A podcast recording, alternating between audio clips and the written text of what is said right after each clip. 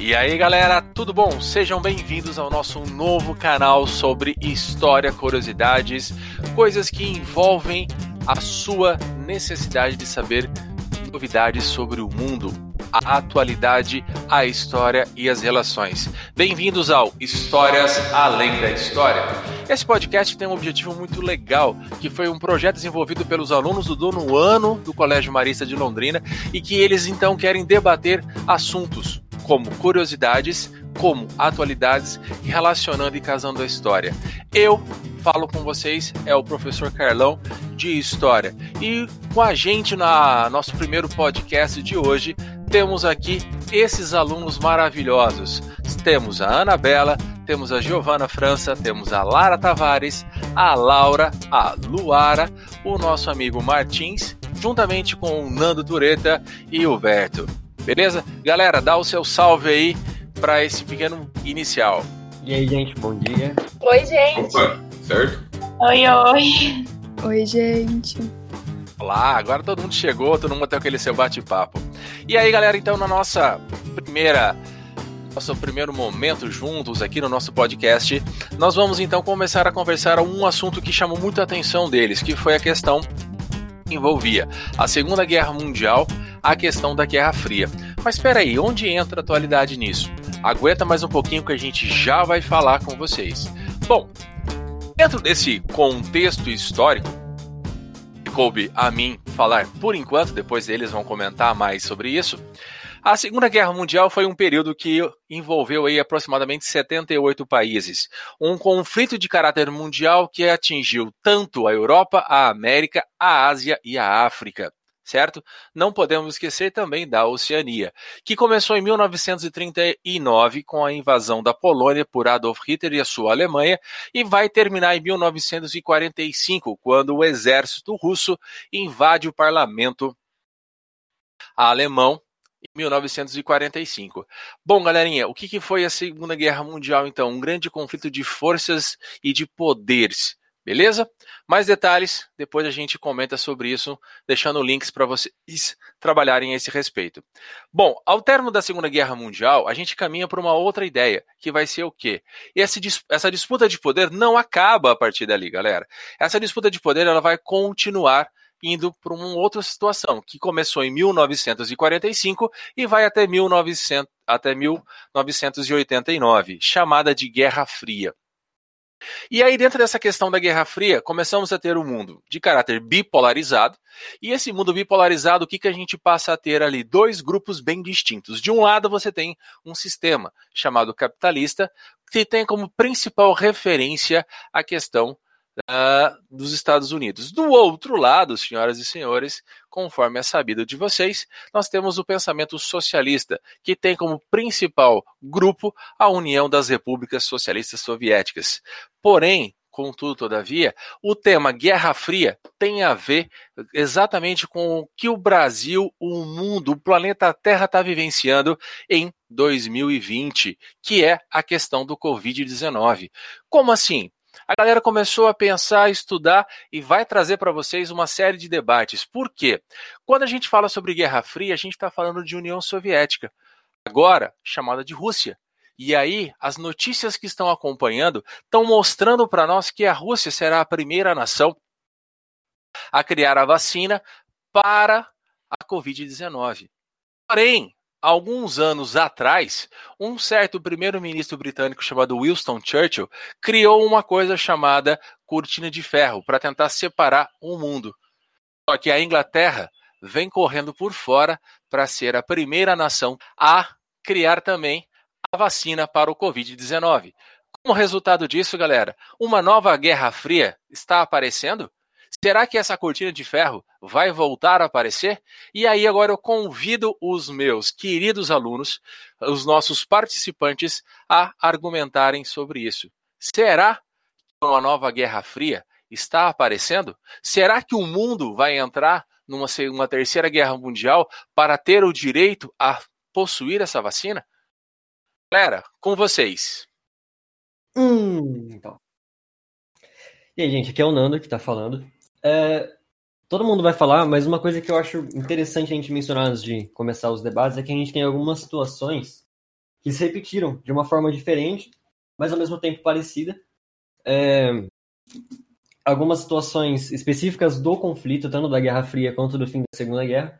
Uma delas que é legal de especificar, e muita gente andou é, comparando com o período, foi a questão do Plano Marshall, uma coisa que aconteceu logo após a Segunda Guerra, é, que os países da Europa estavam passando por um momento complicado, é, de, de, restauração, principalmente a Alemanha, a Inglaterra, esses países que estavam no centro ali do conflito. E quem ajudou, claro, foi nosso querido amigo Estados Unidos. É, esse país, já como uma das maiores potências mundiais há um bom tempo, é, forneceu ajuda para os países da Europa, que lideravam boa parte do, do que.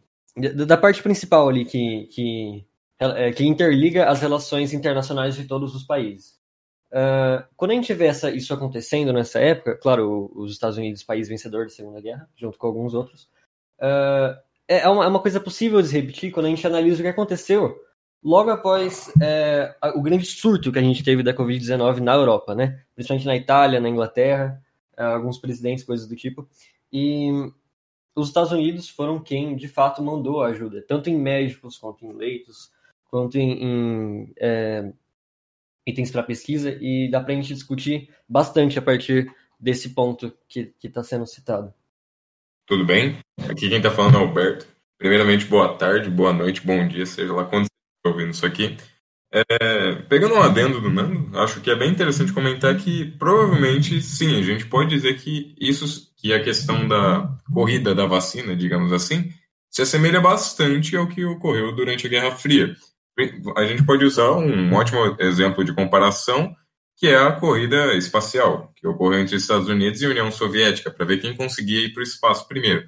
Na época foi um, uma corrida, obviamente, bem voltada para lado capitalista e lado socialista. A União Soviética sendo socialista e os Estados Unidos mostrando capitalismo.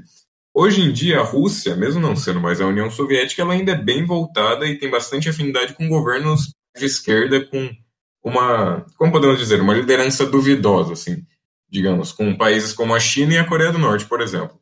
E eu acho que o que ocorre hoje com, a, com essa corrida da vacina, ele, ele pode ser considerado uma ramificação da Guerra Fria. Porque os Estados Unidos estão tentando criar, sim, primeira vacina para mostrar, tipo, os Estados Unidos é a cara da, do capitalismo, né? Mostrar que eles são superiores, que eles são o país que manda, que consegue a vacina. E ao mesmo tempo, a Rússia está tentando conseguir a vacina também. Por enquanto, a Rússia está na frente, mostrando que eles são um país que é mais, que não é tão tão, tão aliado ao capitalismo assim, digamos assim, e eles estão se saindo muito bem também com a vacina. Então, eu acho que é uma boa guerra ideológica, tipo, não é uma guerra física, muito menos declarada, mas é uma boa batalha ideológica para ver qual das duas ideologias está funcionando melhor atualmente. E aí eu faço esse questionamento, já que vocês citaram a questão que envolvia ali a corrida espacial, a gente pode usar uma outra referência que está muito em evidência, principalmente por causa das chamadas redes sociais, que é a questão da propaganda. Tanto durante a Guerra Fria quanto na Segunda Guerra Mundial, observamos claramente aí, graças ao, aos meios de comunicação né, e à internet, a questão da propaganda. Né? E você tem imagens, você tem filmes, você tem relatos, e a galera então tá todo mundo é, mostrando que o dele é melhor. Será que vocês acham que o fato do, da Rússia é, chegar e mostrar para todo mundo e dizer: puxa vida, olha, nós estamos quase chegando na vacina. Aí chega a Inglaterra e fala: olha, nós voltamos a ter a possibilidade de testar em humanos a, a nossa vacina.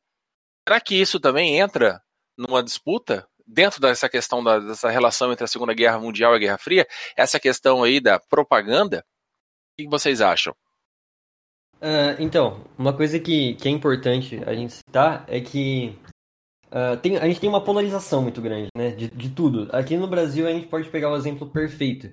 Tá rolando uma. Não vamos entrar nesse assunto especificamente, mas a gente tem uma polarização política muito, muito cerrada, tanto da, da direita quanto da esquerda.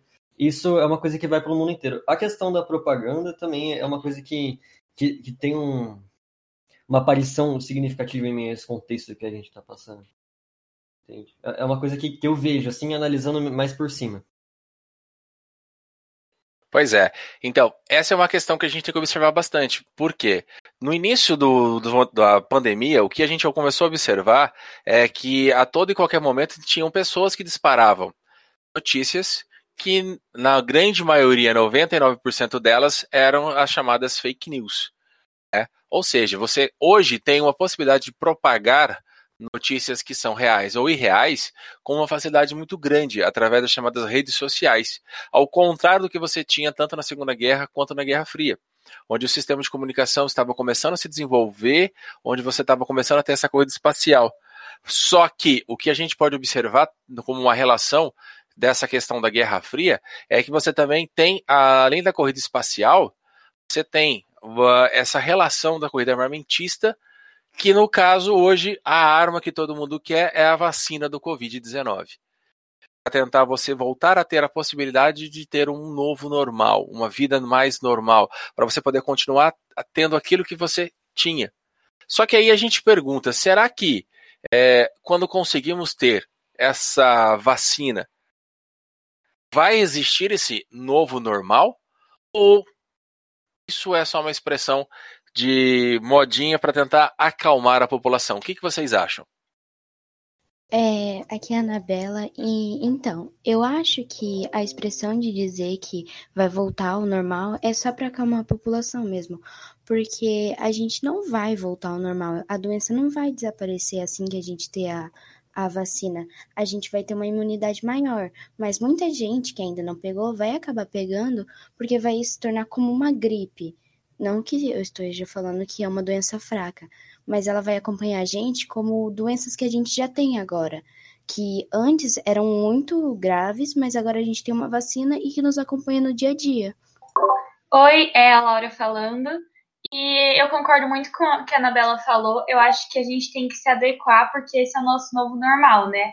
Então, eu acho que essa expressão que usam para nossa, vamos voltar ao normal, não, não vai ser igual era antes, porque a gente vai ter que se adequar a esse novo vírus, né?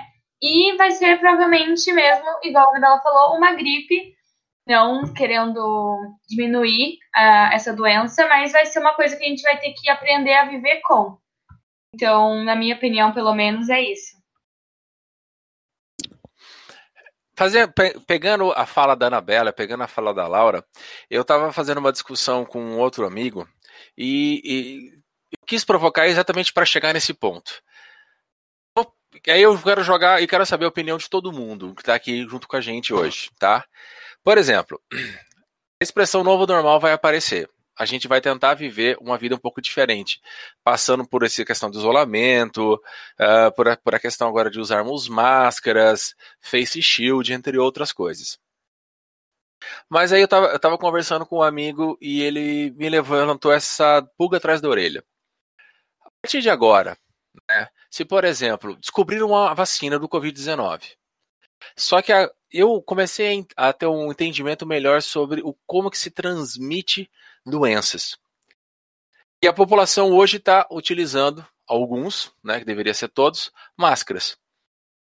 E aí eu me pergunto, se por acaso eu ficar com um resfriado, com um mal-estar, e eu tiver contato com outras pessoas, vocês se importariam eu estar usando máscara para evitar? Ou vocês ficariam receosos de saber, nossa, ele está com um resfriado, está usando máscara, ah, ele pode estar tá com uma, um Covid 519.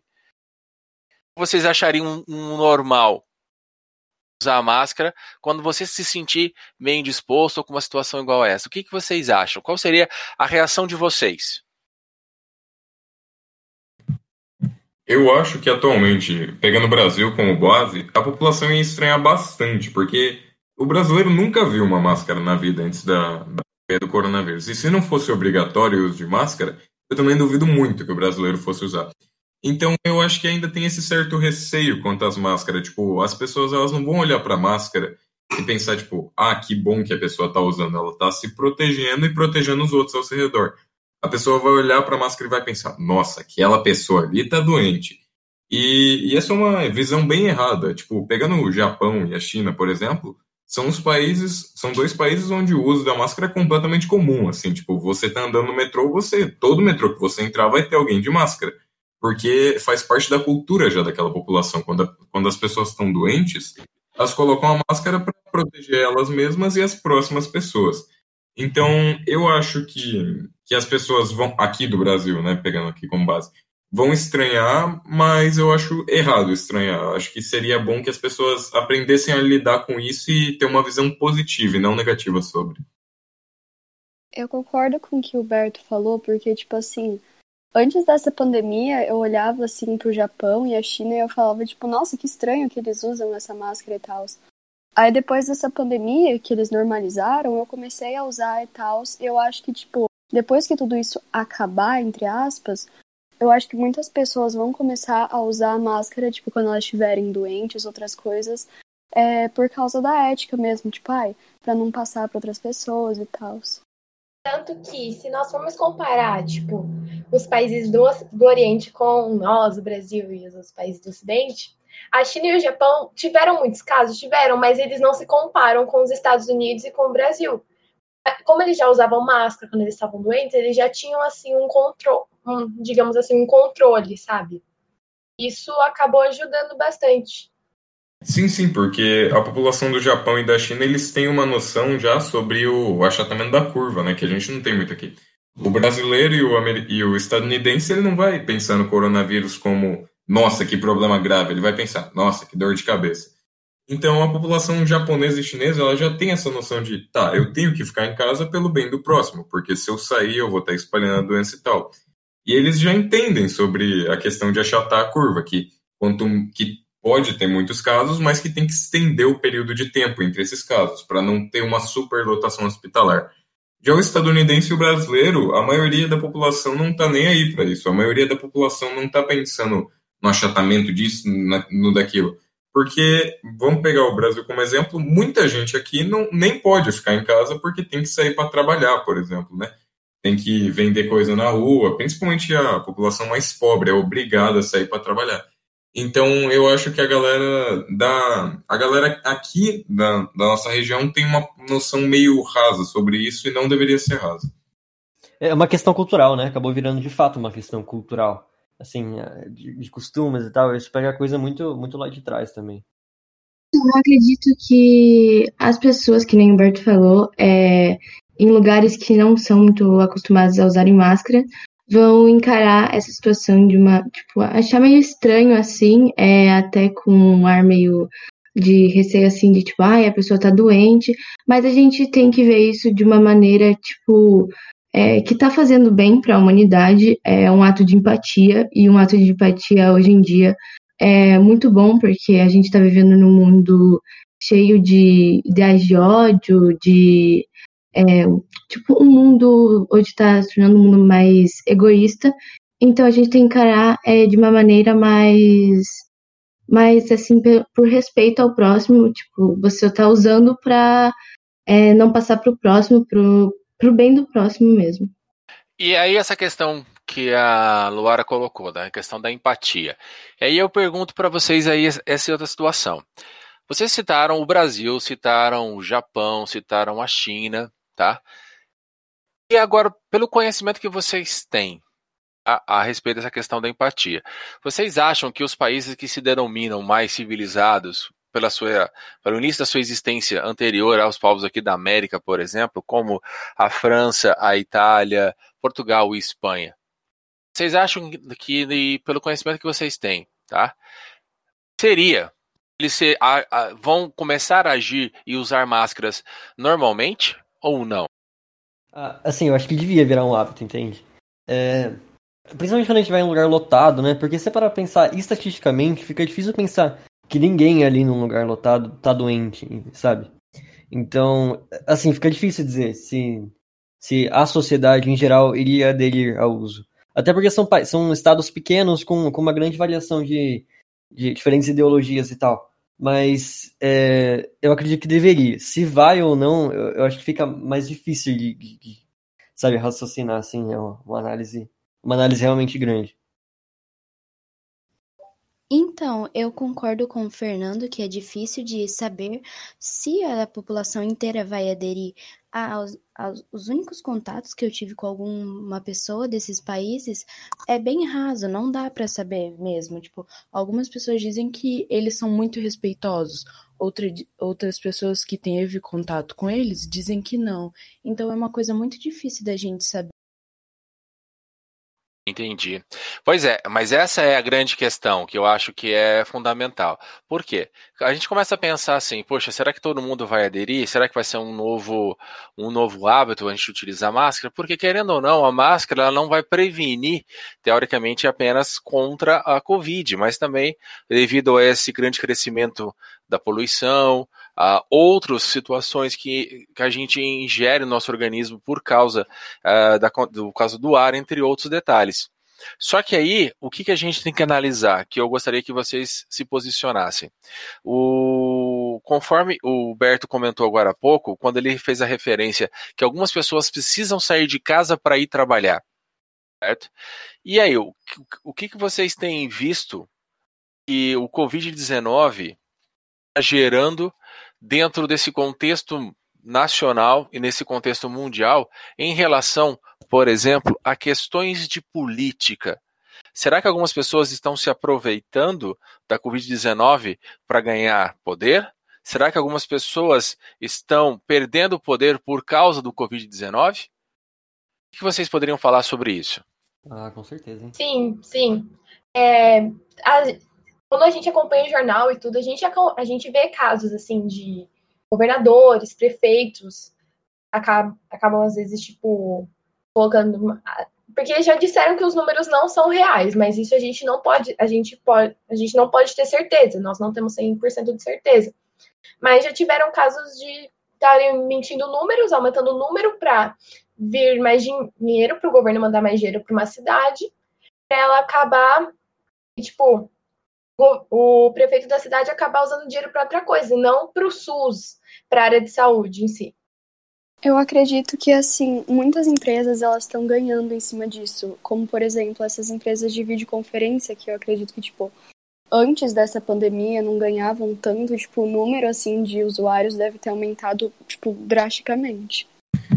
Sim, sim, eu acho que tipo é bem evidente a questão de do dinheiro mesmo, porque você pega um, um meio político, vamos dar um exemplo. É, você vê que foi transferido uma, um valor que pode, que pode manter aproximadamente, sei lá, uns 100 leitos de cama. Daí você chega no hospital e vê que tem, vou chutar aqui, 70 leitos. Para onde que foi o dinheiro dos outros 30, né?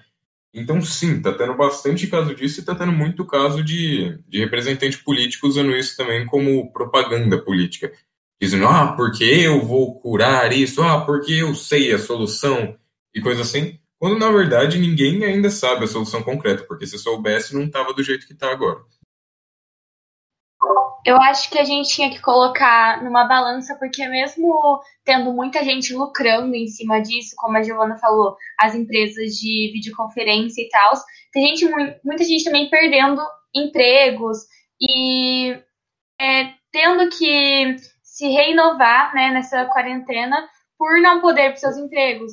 Empresas estão fechando, lojas estão fechando, porque as pessoas estão começando a priorizar, né? Pelo menos na minha visão, é, você não vai sair para comprar uma roupa no shopping, por exemplo, porque você não tem para onde sair. Então, essas pessoas, por exemplo, estão perdendo emprego nas lojas, a gente também tem que colocar numa balança. Eu é, concordo com, com praticamente tudo que vocês falaram. É, só a questão dos números falsos que, que a Lara comentou. É, eu acho que de fato existem algumas é, incordialidades em relação a, ao número real, que, que, que, assim na verdade ninguém sabe, né? É, é tudo estimado. Só que eu acho que esses números não são é, mais é, para menos, e sim para mais, entende? Porque realmente não dá pra gente sair testando todo mundo. A questão dos testes em massa foi uma coisa que, que, que foi bem utilizada por alguns governos como estratégia para combater o vírus, né? E eu acredito que os números estejam é, para mais do que para menos do que a gente sabe, principalmente aqui no Brasil, né, que é um país com uma população muito grande e que as taxas de transmitibilidade são muito altas. É, tem alguns países mais isolados também que fica difícil saber a questão dos números.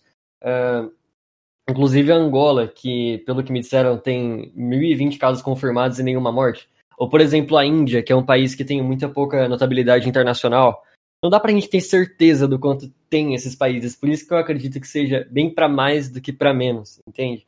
É, professor, eu vou aproveitar esse comentário para fazer menção a uma analogia que você fez há um tempo atrás, é, comparando é, como as pessoas reagiam da Guerra Fria e agora. Cara, de verdade, não tem jeito. As redes sociais mudam tudo, tudo mesmo. É, por isso que, agora já pegando um gancho de praticamente tudo que a gente falou a partir de então, as mudanças após esse período vão ser muito mais intensas do que foram, por exemplo, é, no começo do século XX, quando a gente teve a pandemia de gripe espanhola, sabe? É, as, as mudanças vão ser mais intensas. E eu acredito que isso, isso esse momento está fazendo a gente abrir os olhos para muita coisa, entende? E sei lá, o que vocês acham sobre isso também? É, voltando ao assunto da Lara, que ela tinha citado o, como estavam fraudando as, as notícias, notícias não, é os números, eu estava vendo o jornal, né, e falou sobre, se eu não me engano, um prefeito que não estava deixando os repórteres irem às portas dos hospitais para, tipo, para não ver a situação que estava, é, que estava muito ruim, para não manchar a reputação dele. Voltando ao assunto que o professor falou, de como o Covid está influenciando no poder político das pessoas. Ele estava basicamente censurando os repórteres para não manchar a reputação dele. Sim, é, esses tempos atrás, acho que tem uns dois, três meses, um, certos jornais grandes assim, eles se reuniram eles conseguirem pegar os números reais da Covid-19, porque o nosso presidente não estava indicando os números corretos, aí todos se juntaram para indicar o número correto para a população. Perfeito. E é exatamente a questão de números corretos, a questão de perder poder, estatísticas de poder, eu acho que, e penso com vocês, que tudo isso tem uma relação com aquilo que a gente vivenciou na Guerra Fria. Né? Uma vez que quando você tem essa questão da informação, você observava que boa parte da galera que estava do lado, por exemplo, da Alemanha socialista, eles achavam e criticavam o capitalismo, porque o tipo de informação que as pessoas tinham era de demonstrar que aquilo que eles estavam vivendo era a melhor coisa. Em contrapartida, a galera do capitalismo é, chegava e falava: não, o melhor é você tentar viver para conquistar as suas próprias coisas. E aí você chega no Covid-19, onde governantes e outros governantes pensam: ah, vamos tentar fazer uma vac... vamos tentar fazer um controle em massa.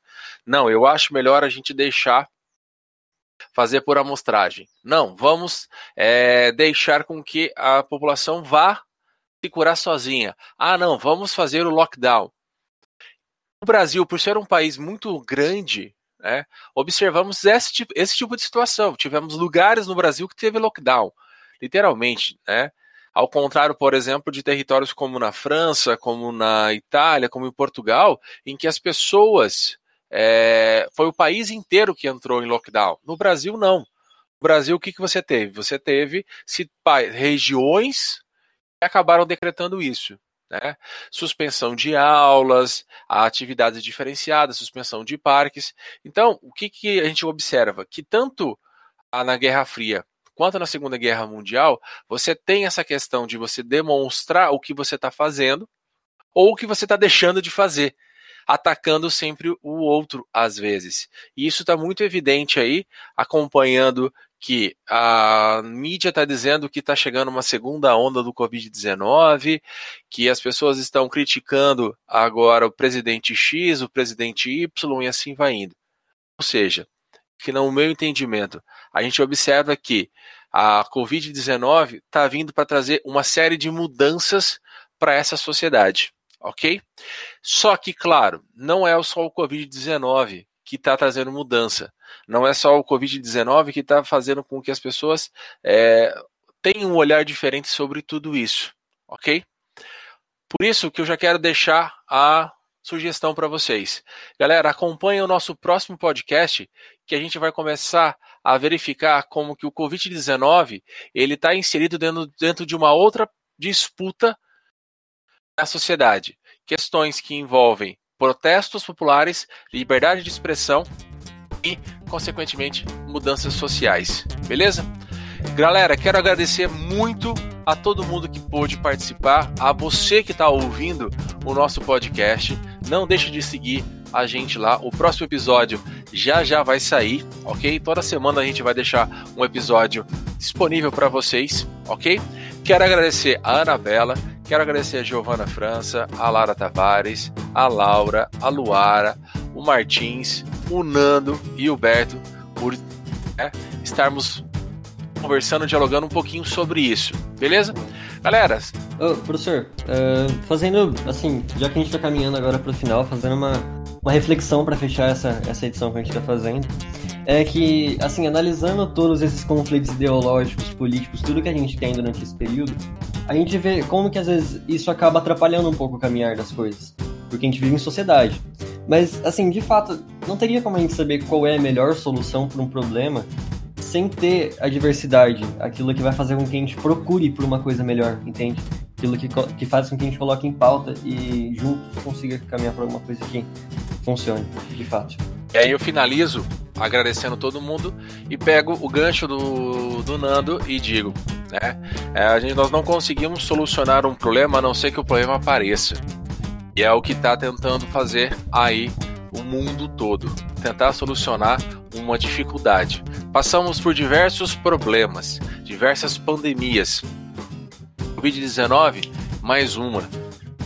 Cara, daqui a pouco você não tá aí do jeito como você veio, forte e resistente.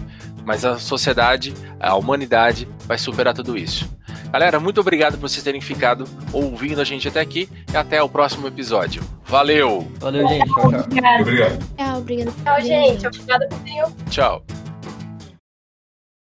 Lucky Land Casino asking people what's the weirdest place you've gotten lucky? Lucky? In line at the deli, I guess? Aha, in my dentist's office. More than once, actually. Do I have to say? Yes, you do. In the car before my kids' PTA meeting. Really? Yes. Excuse me, what's the weirdest place you've gotten lucky? I never win and tell. Well, there you have it. You can get lucky anywhere playing at LuckyLandSlots.com. Play for free right now. Are you feeling lucky? No purchase necessary. Void where prohibited by law. 18 plus. Terms and conditions apply. See website for details.